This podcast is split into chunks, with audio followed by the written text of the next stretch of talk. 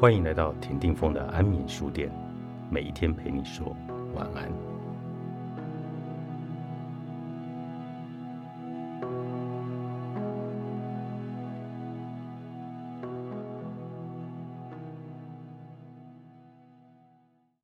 没有期待不会没有伤害，你只是让自己忽略了伤害。相较于拯救者不断向外界付出，受难者不断向他人祈求。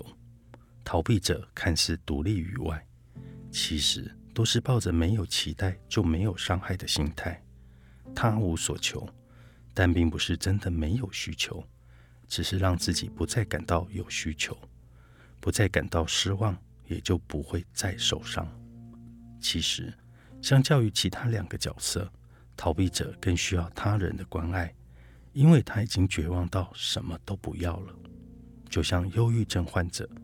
初期还会说着失落、悲伤的事情，但极度严重的忧郁患者反而没有情绪，不论快乐或悲伤，逐渐感受不到自己，那才是最严重的状态。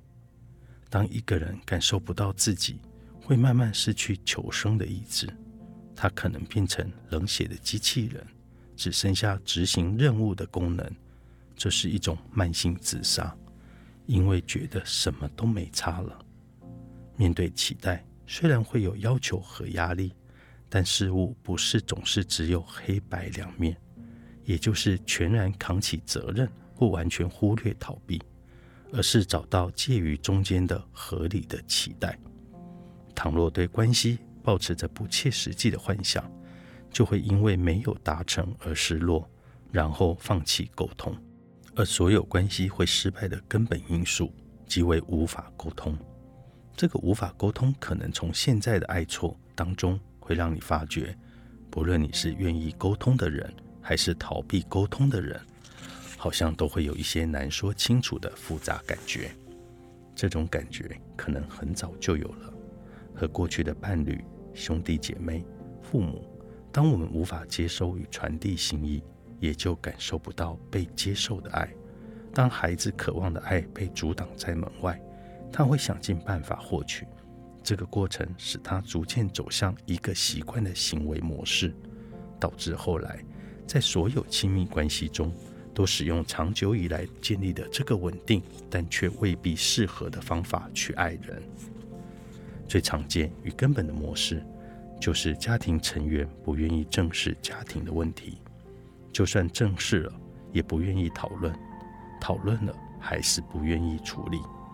他们也许自以为讨论过很多问题，像是孩子在智商中抱怨，爸爸承认过去太重视姐姐，忽视了妹妹的存在，唯有考到第一名时才稍加肯定，其余时间都对姐姐照顾得无微不至。于是，妹妹往后的人生极力争取他人的称赞。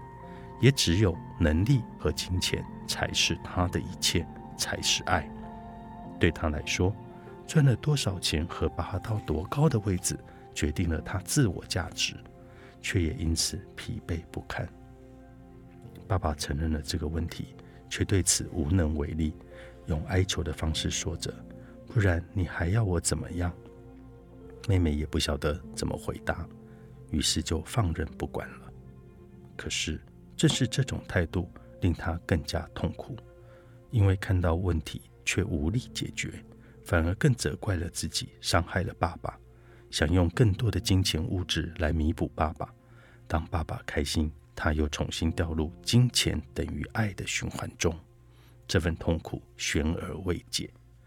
真正的问题是，爸爸无法和孩子讨论当初的情况，好像承认就是解答。期待孩子别想了，但对孩子来说，承认只是问题的开端。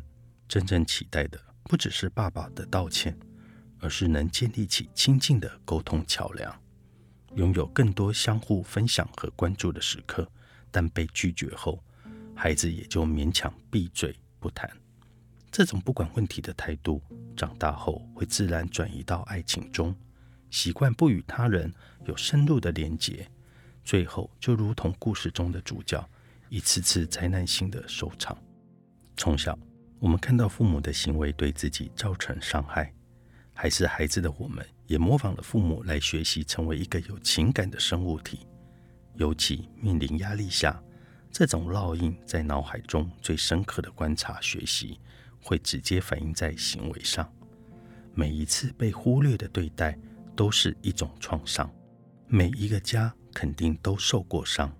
客观来说，有些是巨大的灾难性创伤，有些是微幅的小型创伤。不论哪一种，家庭成员受伤的程度，不只取决于客观的创伤大小，而是主观经验中能否感受到家人愿意相互支持与讨论的程度。唯有彼此愿意放下防备，勇敢的多说一些，包容的多听一些，理解彼此的期待和渴望是什么，以及如何建立起对彼此适当的期待，才有可能重新找回舒适自在的爱。为什么我们总是爱错？作者：庄博安，远流出版。